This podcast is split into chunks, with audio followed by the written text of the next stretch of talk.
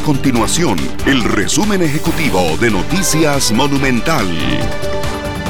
Hola, mi nombre es Fernanda Romero y estas son las informaciones más importantes del día en Noticias Monumental.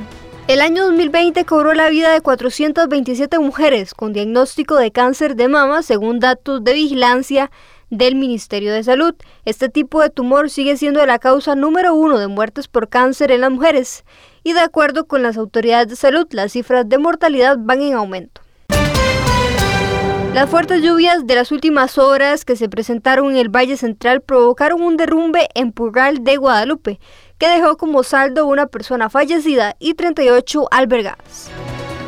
Estas y otras informaciones usted las puede encontrar en nuestro sitio web www.monumental.co.cr. Nuestro compromiso es mantener a Costa Rica informada. Esto fue el resumen ejecutivo de Noticias Monumental.